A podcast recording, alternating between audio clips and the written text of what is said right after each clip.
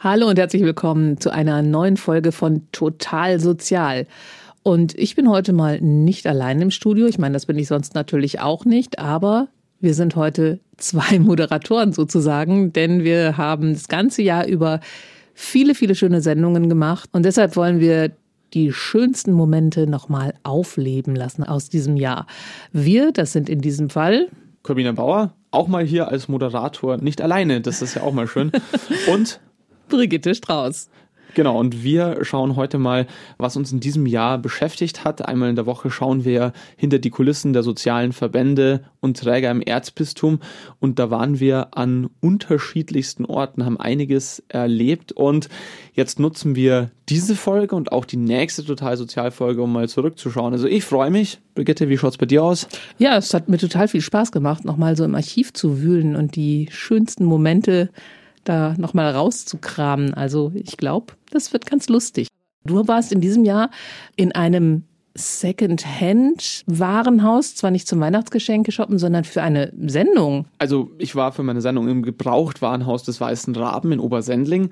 Da gibt es eigentlich alles, also Möbel und Geschirr und Elektrogeräte, also auch nicht nur Weihnachtsgeschenk taugliches, sondern auch einfach was, was man zum Leben braucht, auch Bücher und natürlich auch Kleidung zu fairen Preisen und das hat man ja auch im letzten Jahr gemerkt, dass durch die gestiegenen Energiepreise, die gestiegene Inflation, da hat es eben ganz viele Menschen gegeben, die äh, sich nicht nur über eine günstige Art des Einkaufens gefreut haben, sondern eben auch darauf angewiesen sind. Und darüber hinaus gibt es sogar noch mehr, was dieses weiße Raben-Gebrauchtwarenhaus sinnvoll macht. Das hat mir Stefan Lang erzählt, der örtliche Betriebsleiter. Also wir sind ein Secondhand-Gebrauchtwarenhaus mit dem sozialpolitischen Auftrag für Menschen, die langzeitarbeitslos sind, Menschen mit Handicaps, Menschen mit Behinderung, Arbeitsgelegenheiten zu schaffen in Form von Tagesstruktur, dass man für jeden eine sinnvolle Aufgabe findet, dass die Menschen auch Kollegen und Freundschaften finden, also das komplett soziale Paket. Also, wenn ich das jetzt richtig verstehe, ist es so, dass die Mitarbeiter da in diesem Gebrauchtwarenhaus keine normalen Angestellten sind, so im klassischen Sinn, sondern das ist eine Art Inklusionsprogramm, oder? Genau, das ist, äh, Ganze ist eine Einrichtung der Caritas und das Gebrauchtwarenhaus will eben nicht nur finanziell Schwächeren eine Möglichkeit zum Einkaufen geben, sondern zugleich auch den Angestellten helfen. Und da habe ich auch nochmal nachgefragt bei der stellvertretenden Betriebsleiterin Stefanie Hong-Fichtinger. Ja, unsere Mitarbeitenden sind größtenteils vom Jobcenter an uns hier verwiesen, aber wir beschäftigen auch Menschen mit psychischen Erkrankungen, mit Schwerbehinderungen etc. Also Menschen, die quasi im ersten Arbeitsmarkt nicht arbeitsfähig sind, zur Verfügung stehen, die einfach noch mal was anderes brauchen, wo sie in einem geschützten Rahmen dann auch arbeiten können. Ja, klingt ja total cool. Was sind denn so die Arbeitsfelder von diesen Angestellten? Also man macht sich ja keine Vorstellung davon, wie aufwendig so ein Second-Hand-Laden ist. Also da kommen Warenspenden rein, da müssen die grob sortiert werden und man schaut sich erstmal oberflächlich an, wie so der Zustand ist. Dann geht es ins Zentrallager, da werden die Waren dann noch viel detaillierter sortiert. Es wird recherchiert, was die Sachen wert sind auf anderen gängigen Second-Hand-Plattformen wie eBay oder Vinted und wohlgemerkt alles natürlich abhängig vom Zustand. Dann wird ein fairer Preis festgelegt. Der ist immer so etwa bei einem Drittel des Preises, der auf anderen Plattformen verlangt werden würde. Und dann muss jeder einzelne Gegenstand mit diesem Preiszettel ausgeschildert werden und kommt dann in den Verkauf. Also das ist alles wahnsinnig aufwendig und rund 45 Mitarbeiter hat der weiße Rabe da in Obersendling. Und eine davon, das ist Jacqueline Weichselbraun, die hat richtig Spaß an ihrer Arbeit und der Job hat ihr auch aus einer persönlichen Notlage geholfen. Also vor drei Jahren ging es mir richtig bescheiden. Da war ich echt einmal am Boden. Und hier die Vorgesetzten, die Anleiter, egal was ist, man kann immer über alles reden, man kriegt Unterstützung, auch von der Sozialpädagogin. Und auch, dass man halt schon viel selbstständig machen darf. Es liegt da in der eigenen Verantwortung, was ich machen will und kann. Und dementsprechend wird man auch gefördert dann. Ja, eine total coole Geschichte, so ein Gebrauchtwarenhaus. Ich meine, abgesehen davon, dass es wirklich günstiger ist für Menschen mit wenig Geld, da einkaufen zu gehen, ist es ja auch für die Umwelt total gut, wenn man Sachen nicht wegwirft, sondern noch weitergibt. Also du warst wahrscheinlich da und hast wahrscheinlich einen Haufen Sachen gesehen, wo du gedacht hast, die würde ich bei mir auch noch hinstellen. Absolut. Also da gibt es, wie gesagt, auch ganz viele Möbel, auch ganz viel Geschirr, Besteck, also alles, was man so im Haushalt braucht, auch Haushaltsgeräte. Es gibt ganz viel Spielzeug da. Genau, und andere Sachen, ähm, die halt auch wichtig sind, zum Beispiel technische Geräte, Fernseher, Computer, alte Computer. Das ist ja auch aus Umweltschutzsicht ja, ganz äh, sinnvoll, dass man die recycelt. Und für manche Menschen, die sich eben keinen neuen oder auch keinen alten Computer leisten können, ist eben ähm, so ein Gerät, was man dann im Gebrauchwarenzentrum da bekommen kann, eben auch ein ein richtiger Vorteil, obwohl natürlich die Energieeffizienz wahrscheinlich bei den ganz alten Geräten nicht super ideal ist, aber praktischerweise kann ich dir schon mal verraten, gibt es da auch Hilfe von der Caritas. Genau, eine geschickte Überleitung zu einem ja. anderen Thema, das du recherchiert hast in diesem Jahr. Du warst nämlich mit einem Energieberater unterwegs besser gesagt war der Energieberater sogar bei mir. Der hat mich bei da, dir daheim. Ja, ja, der hat mich da bei mir daheim besucht. Ich habe mir auch gedacht, da muss ich ja was haben davon, wenn ich schon beraten werde. Und der braucht auch immer eine Wohnung, an der er das berät, weil natürlich gibt es allgemeine Tipps. Aber der Witz bei diesem Energieberater, der besucht die Leute daheim und schaut sich eben an, wo sind bei Ihnen die Baustellen, wo müssen Sie was ändern und er hat mich bei mir daheim hm, besucht und dann habe ich mich natürlich auch erstmal interessiert, was ist so das Vorgehen. Und das hat er mir dann erklärt. Wir gehen dann durch die Wohnung, ich mache eine Bestandsaufnahme. Diese Bestandsaufnahme trage ich dann zu Hause in eine Datenbank ein. Und aus der lässt sich dann ableiten, was dringend notwendig ist oder äh, was sich lohnt zu ersetzen. Ja, und hat aber die wahrscheinlich einen Haufen Zeugs gefunden, oder? Ja, also er hat einiges gefunden, wo er jetzt ersetzen würde.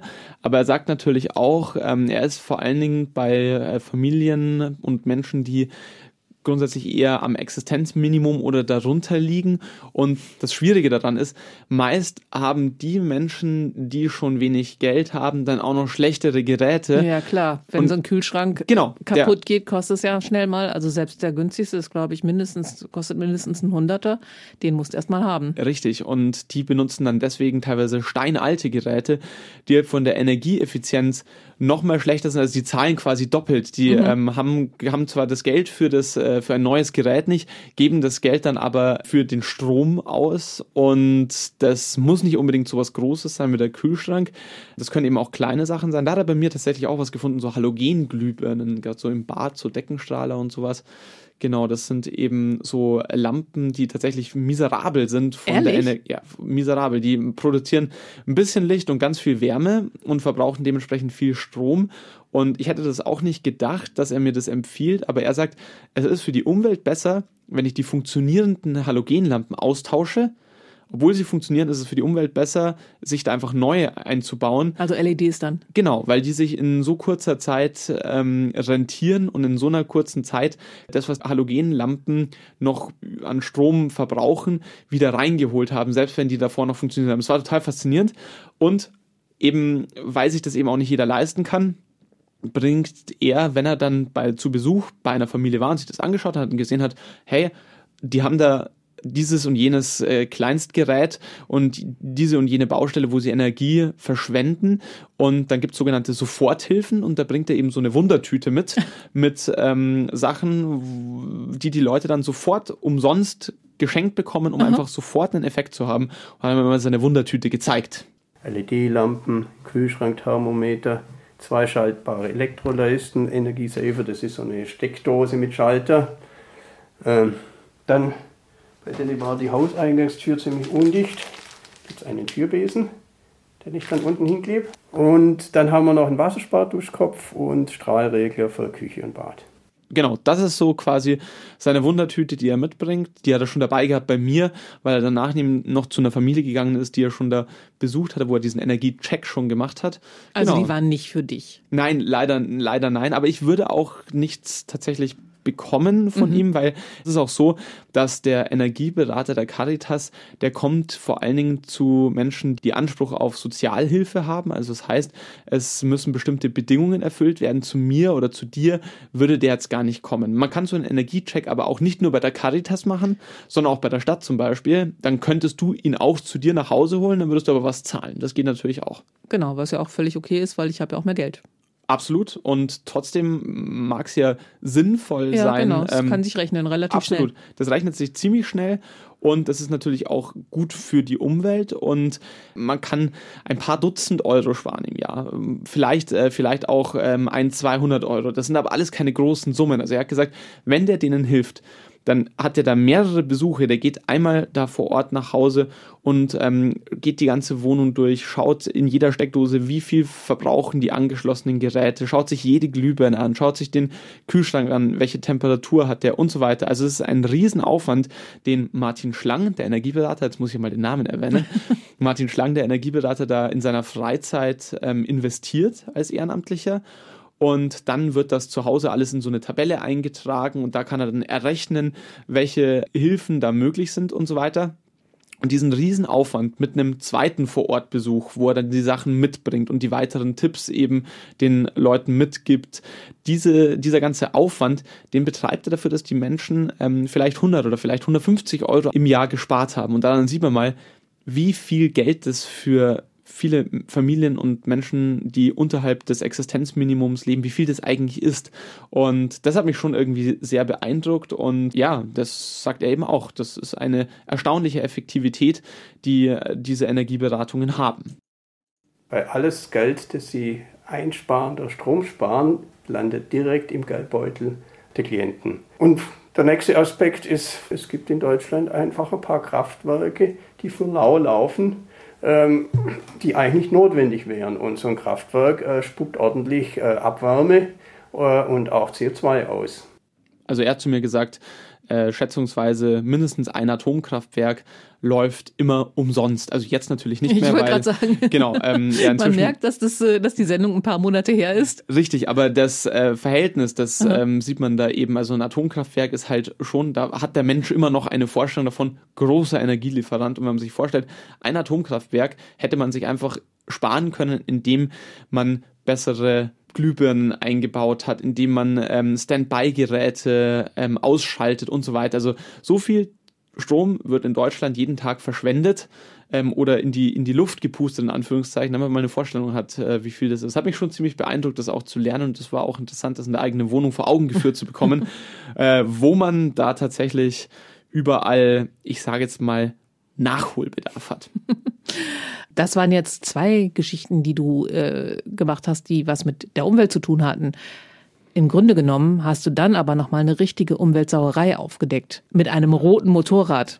Ja, aber das rote Motorrad, kann ich sagen, funktioniert auch mit Strom. Also das Ah, ist, ja. äh, das ist äh, tatsächlich, ja genau, es ist eigentlich, äh, wir können einfach mal reinhören ins rote. Wir können, hören uns Ja, genau. das, Das ist Hören wir mal uns vielleicht das gar rote nicht so eine Motorrad an. Umweltsauerei. Äh, Genau, dann kannst du, kriegst du eine Vorstellung und die Zuhörerinnen und Zuhörer natürlich auch, was das rote Motorrad denn für eine Sauerei ist. Hören wir mal rein.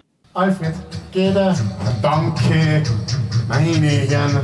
Ich spring da wieder. Sind Gott wir's? sei Dank. Eins, zwei, drei.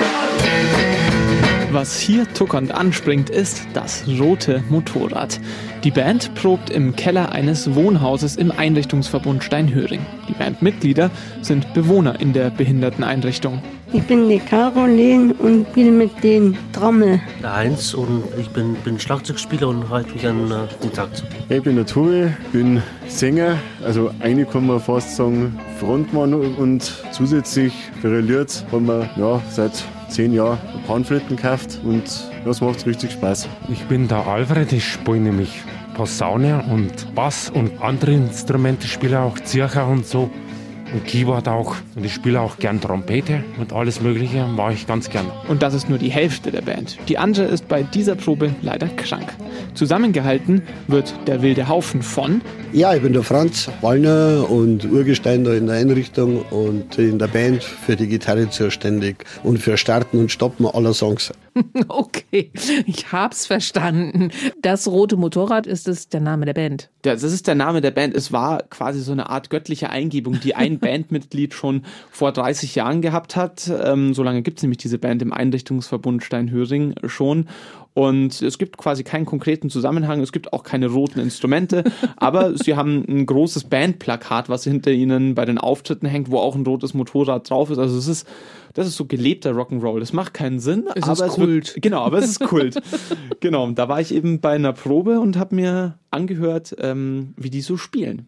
Also du warst in Steinhering, das heißt, diese Bandmitglieder sind alles, sind alle Menschen mit Behinderung, oder?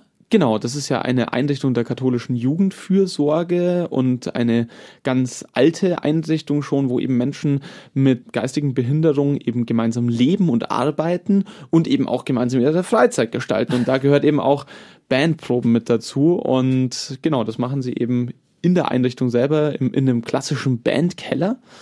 Genau, und da ähm, machen die Musik, die treten auch wirklich auf. Also bei äh, Festen natürlich im Einrichtungsverbund, wenn da irgendwie Sommerfest ist, klar, oder Fasching, aber ähm, die werden auch gebucht für andere Veranstaltungen und die sind schon durch ganz Deutschland gefahren, für, um auf irgendwelchen Festivitäten Musik zu machen. So Coole. Socken, oder? Ja, absolut. Ich habe auch mir äh, gedacht, ich habe auch selber mal Musik in der Band gemacht und so und war total beeindruckt, wie diese Gruppe aus Musikern, die sicher vielleicht eine andere Form von Fähigkeiten mitbringt, wie effektiv die proben. Also in der Zeit, wo die sechs, sieben Songs geprobt haben, da hat meine Band, da war die noch nicht mal vollständig, weil immer noch einer zu spät war und dann haben wir erstmal aufgebaut und so und die haben einfach gespielt. Das war wirklich, die haben es einfach gemacht. Das war echt cool. Sehr witzig. Ist das denn irgendein so ein Projekt, das dann auch wirklich von Sozialarbeitern gemanagt wird, weil das irgendwie pädagogisch ganz sinnvoll ist? Oder ähm, Ja, ja, so mehr oder weniger. Also weil mehr, ähm, weil der Mitarbeiter, der Franz Wallner, eben nur noch ein ehemaliger Mitarbeiter ist, aber der hat es eben vor. Ist der in Rente oder was? Genau, der hat es aber zu seiner aktiven Weil Zeit, ich also meine, 20 Jahre oder wie lange? 30 Jahre 30, gibt's die 30 Band Entschuldigung. schon. Und ähm, da hat er das damals auch auf Initiative der Bewohner aufgegriffen und hat dann eben diese Band in den letzten drei Jahrzehnten begleitet. Und wir können auch noch mal kurz noch mal reinhören. Die haben natürlich viele Songs gespielt und dann hat mir der Franz Wallner eben auch erzählt, äh, was das für die Bewohner auch bedeutet, diese Bandproben zu haben, die da regelmäßig stattfinden.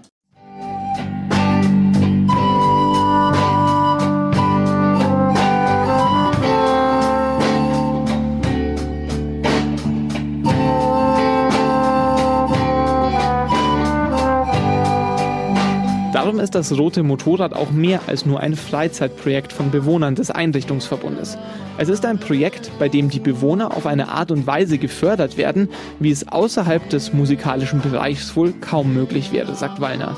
Wenn man nachher jetzt so schaut, wie das miteinander funktioniert, dann hat das schon einen sehr hohen pädagogischen und sozialen Wert, miteinander Musik zu machen. Ja, ich kann es mit Sport eigentlich gar nicht so vergleichen. Wenn ich halt Fußball spiele, was miteinander geht, geht es wieder um Leistung. Also wer ist der Schnellste und wer ist der Flexibelste? Und in der Band geht es um die, wirklich diese hohe soziale Kompetenz, die die mitbringen, Rücksicht zu nehmen und den Schwächern einfach mitzunehmen.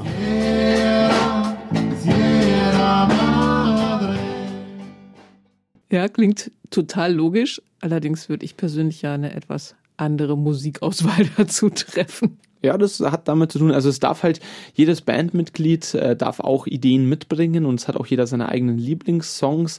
Und ähm, Sierra Madre ist jetzt auch, äh, ich sage jetzt mal, dieses, dieses Wiesen-Feeling, man kennt das ja auch, Mhm. also die haben durchaus Songs, die kennt man von so, ja, ich sage es mal, Pfarrfasching oder Wiesen oder ähm, derartigen Veranstaltungen. Ihre Musikrichtung ist nämlich äh, selbstgewählt Alpenrock.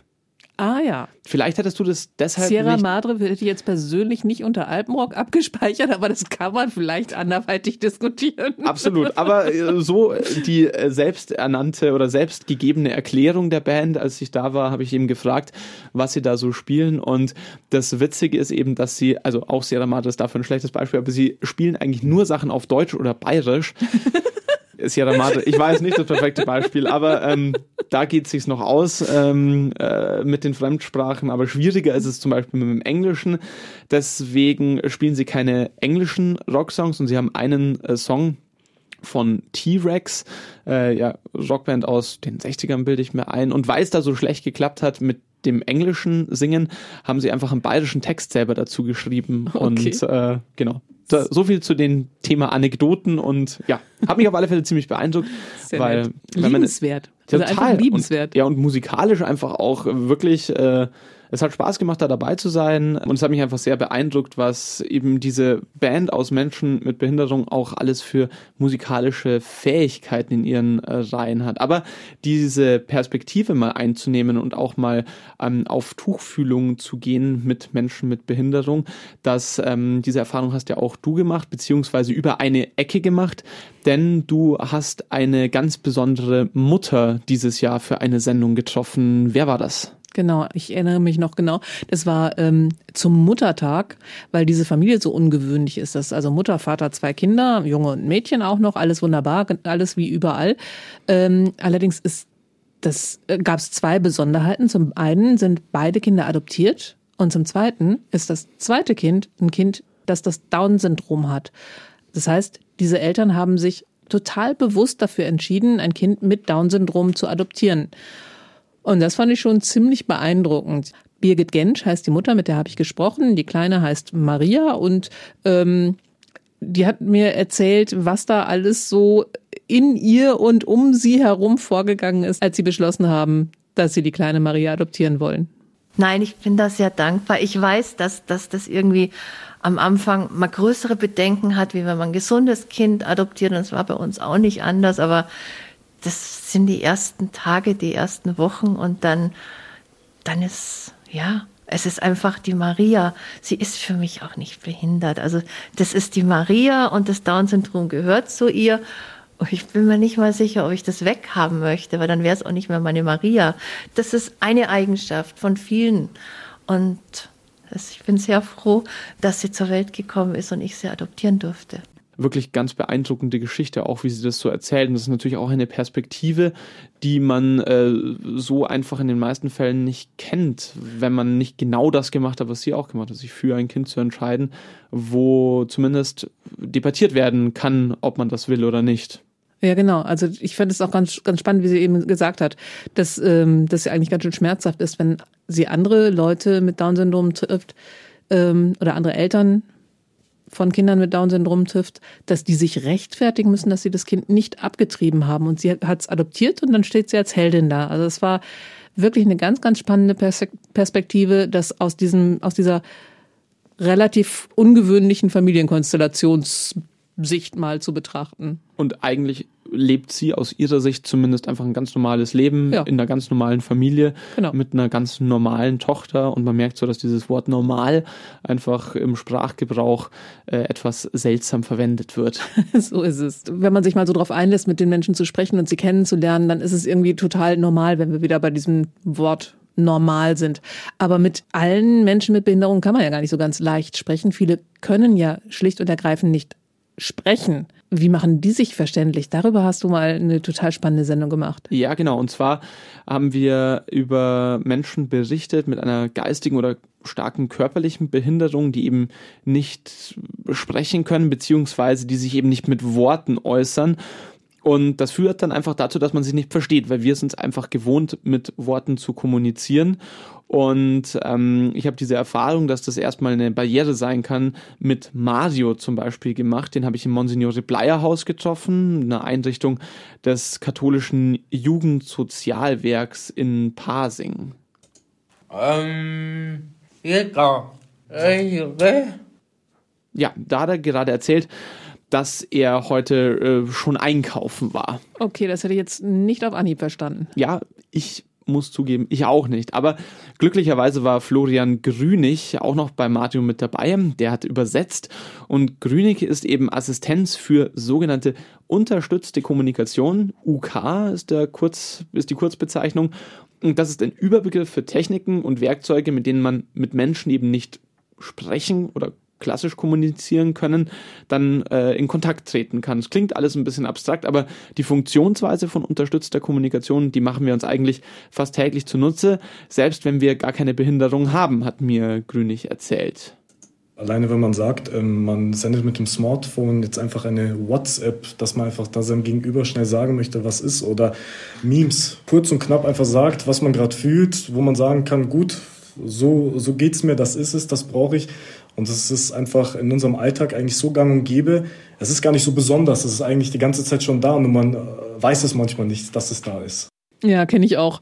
Manche Sachen lassen sich so mit einem Emoji einfach besser sagen als geschriebene Nachricht. Ein Bild sagt mehr als tausend Worte, sagt man doch, oder? Ja, genau, so ist es. Und die Werkzeuge, hast du ja schon gesagt, die kennen wir.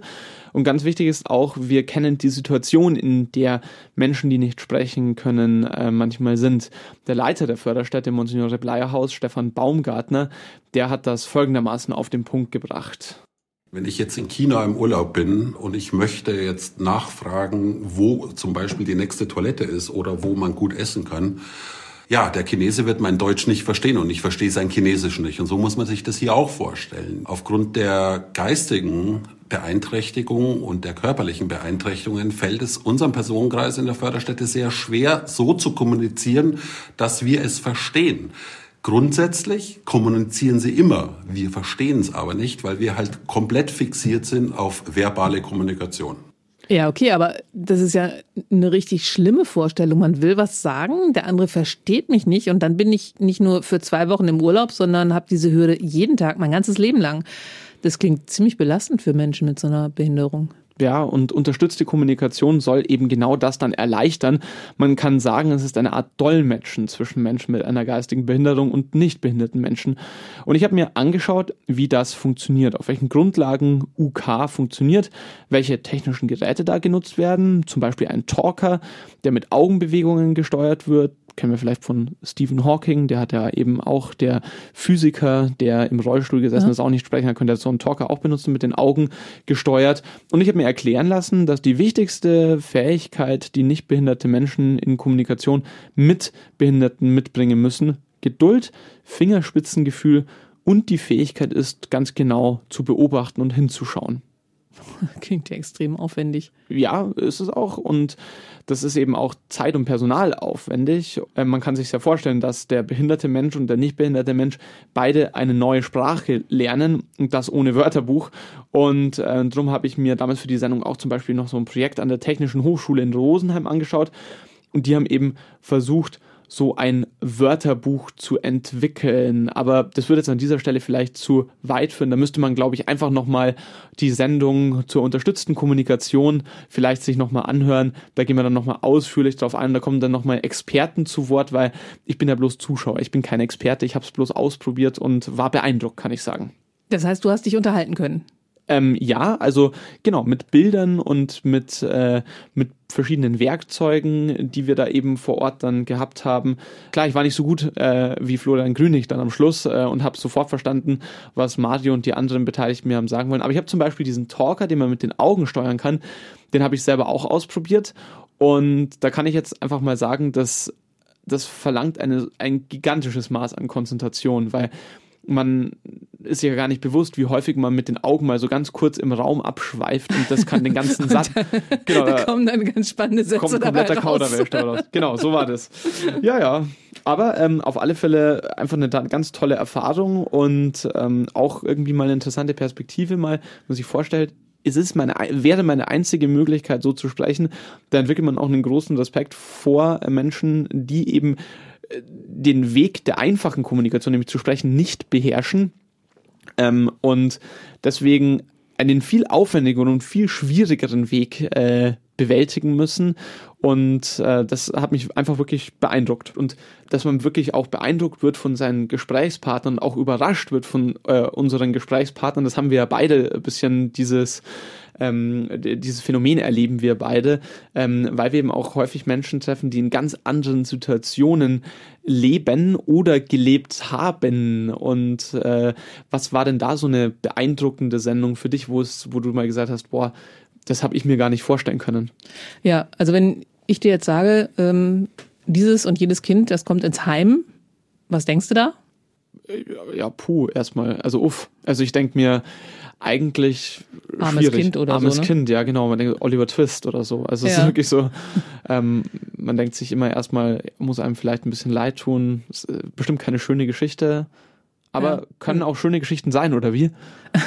Die Geschichten, bis ein Kind ins Heim kommt, sind meistens nicht so schön. Also ich hatte in diesem Jahr die Chance, mit zwei von solchen sogenannten Heimkindern zu sprechen. Das dürfen wir als Journalisten ja normalerweise nicht, auch aus gutem Grund, um die zu schützen. Aber Rita und Doreen sind inzwischen erwachsen.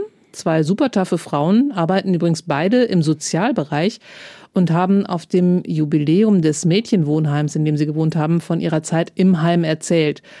Und anschließend durfte ich sie dann auch noch interviewen. Und was ich total spannend fand, war, dass sie beide gesagt haben, das sei eine gute Zeit gewesen. Das war tatsächlich eine riesige Erleichterung. Ich wäre selber nie auf die Idee gekommen, so einen Schritt zu gehen. Aber das war zum ersten Mal die Erfahrung, da sieht jemand, dass es mir nicht gut geht. Ich war so damit beschäftigt, diese Fassade aufrechtzuerhalten. Das hat so viel Kraft und Energie gekostet, was mir zu dem Zeitpunkt gar nicht so bewusst war, weil das war ja normal. Ich kannte es ja nicht anders. Ich kannte ja nur diese Variante von Familie. Und da ist tatsächlich eine riesengroße Erleichterung eingetreten, dass endlich jemand reagiert. Ich habe immer wieder darauf gehofft, dass Nachbarn zum Beispiel irgendwie aktiv werden. Ich erinnere mich an Gespräche von Balkon zu Balkon mit unserem Gegenübernachbar, der dann so Sachen zu meiner Mutter sagte, wie hattet ihr gestern wieder eine Grundsatzdiskussion? Und ich dachte, ich, ich habe so geschrien, also ich habe so geschrien und er hat mich offensichtlich gehört und trotzdem redet er mit meiner Mutter so beim Rauchen, so ähm, nebenbei darüber, aber kommt nicht auf die Idee, mir Hilfe zu kommen zu lassen. Klingt schon auch irgendwie bedrückend und äh, es macht einen nachdenklich, wenn man so mitbekommt, dass der Eindruck, den deine Gesprächspartnerinnen gehabt haben von ihrem Umfeld, dass der eben, der war, äh, wir sind den Leuten egal, weil die irgendwie bekommen die mit, dass da was nicht stimmt, aber die sehen unsere Not nicht, die sehen nicht, dass wir Hilfe brauchen aber eben lieber einmal zu viel helfen als äh, vielleicht einmal zu wenig und lieber ein Helfer mehr als einer zu wenig. Und es ist ja nicht nur in solchen Fällen, äh, wo wirklich bei den Eltern schon so starke Defizite da sind, dass man, äh, dass die, dass die Kinder auf andere äh, Fürsorge angewiesen sind, so dass manchmal Unterstützung von außen eine große Hilfe sein kann.